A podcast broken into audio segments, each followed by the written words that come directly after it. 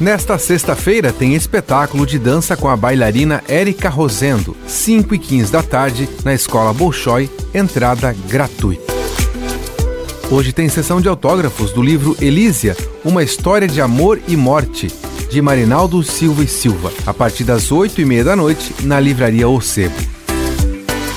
Na programação da Semana dos Museus, hoje tem colóquios patrimoniais no Museu de Sambaqui com o tema O Futuro é Ancestral, início às 7 da noite. Tem ainda show com o cantor Sidney Magal a partir das 9 horas da noite no Teatro da Liga.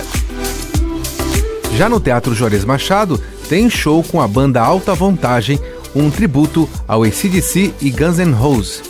Início às 8 horas da noite. Neste sábado, vai ter Feira Criativa em Piraberaba, das 10 horas da manhã até as 6 horas da tarde, na rua Pastor Dummel, número 159. No Instituto Internacional Juarez Machado, tem lançamento do livro Manush, de Sueli Ravache, às 10 da manhã, e workshop de tapeçaria com Elke Hilse e coletivo artístico As Catarinas, iniciando às duas e meia da tarde para quem fez inscrição.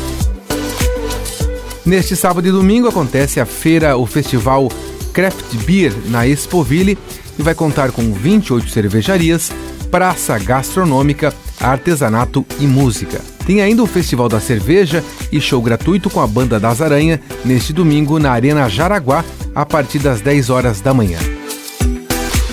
A Orquestra Prelúdio de Joinville apresenta a segunda edição do espetáculo Orquestra Prelúdio vai ao cinema. Vai ser no Teatro Juarez Machado, às 8 horas da noite, neste sábado e domingo.